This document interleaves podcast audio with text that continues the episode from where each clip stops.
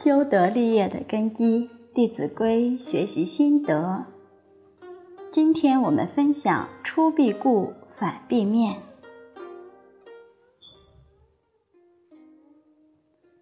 出必固，反必面。这句话的意思就是：出家门了，儿女须得向父母禀告一声，说“爸爸妈妈，我先走了”。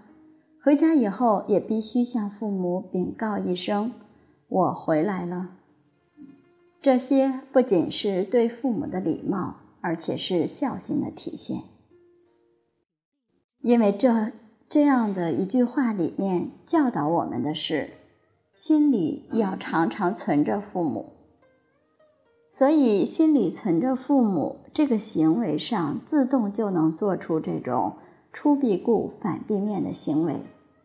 假如心里没有了父母，只想着自己的事儿，那他怎么可能会记得临出门前还跟父母打招呼，或者回到家里跟父母问安呢？这句话引申下去，我们可以知道，如果心里存着父母的话，就应该常常问候父母，让父母安心。特别是没有跟父母在一起。你可能是出外留学、工作、出差、旅游等等，你离开家门，那么父母总是惦记着。父母惦记儿女的心是一种天性，这是一种自然之爱，天性的爱。我们也应该对父母有同样的回馈。假如身在外地，应该常常跟父母打电话，跟父母问候。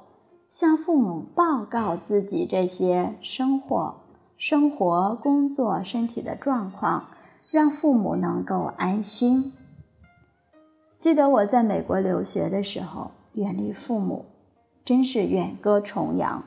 父母就我这么一个独生子，二十二岁大学毕业就到美国去留学了。在留学期间，我必定是每个礼拜都给父母打一次长途电话。每两个礼拜都给父母写一封长信，来给父母报告自己的学习生活，让父母安心。特别是打电话，往往跟父母聊起来会忘了时间，一个电话打下去一两个小时都是常有的事情。写的信也是洋洋洒洒写五六页，写五六页、六七页都不在话下。父母能够知道我们在海外留学积极进取，他们也很安心。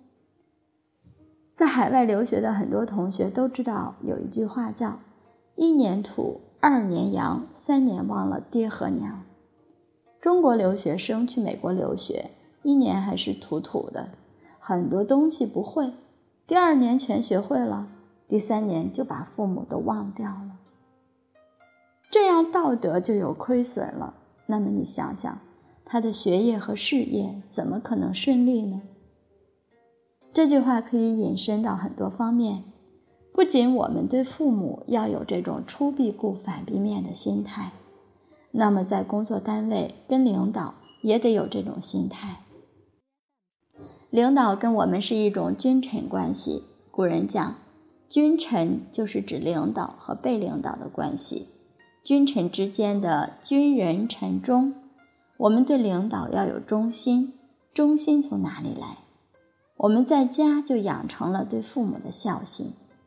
所以忠和孝是一个心，不是两个心。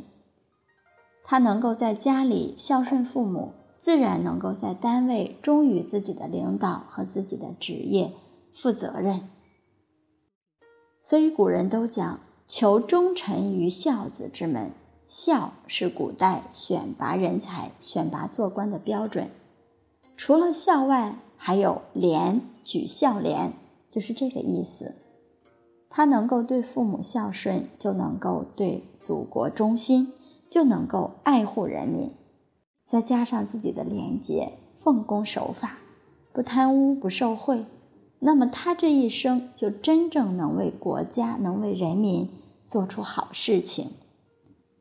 我们对领导忠心，应该表现在具体问题上，时时要跟领导请示汇报，因为有些事情我们不一定了解领导的计划，往往在做的时候，凭着自己的意见可能会做出偏差，所以常常跟领导交流沟通，做的事情自然就合乎整个单位团体的大方向。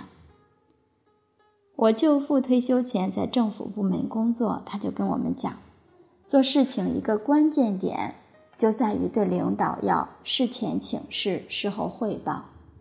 事前请示能够保证做的事情合乎领导的方向，事后汇报也能够让领导安心。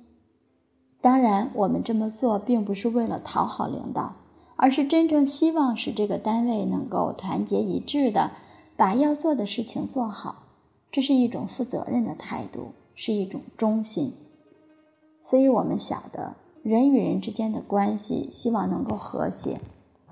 往往也需要多沟通、多交流，这也是出必固、反必面的意思。当我们经常沟通交流，很多的障碍，心里面很多的猜忌，自然就化解了。你看老法师对于新加坡团结宗教做了很大的贡献，连新加坡的总理李显龙先生在公共场合对新闻媒体讲话，都特别的赞叹。老法师对于新加坡宗教和谐的贡献，因为自从老师、老法师、老教授到了新加坡以后，团结九大宗教，三年之内让新加坡九大宗教像一家人一样。他用的什么方法呢？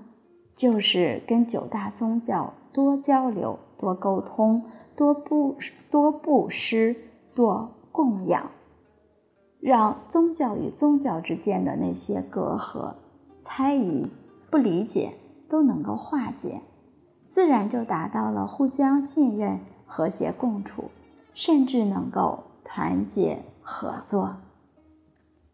好，今天我们就分享到这里，明天接着分享“聚有常，业无变”。谢谢。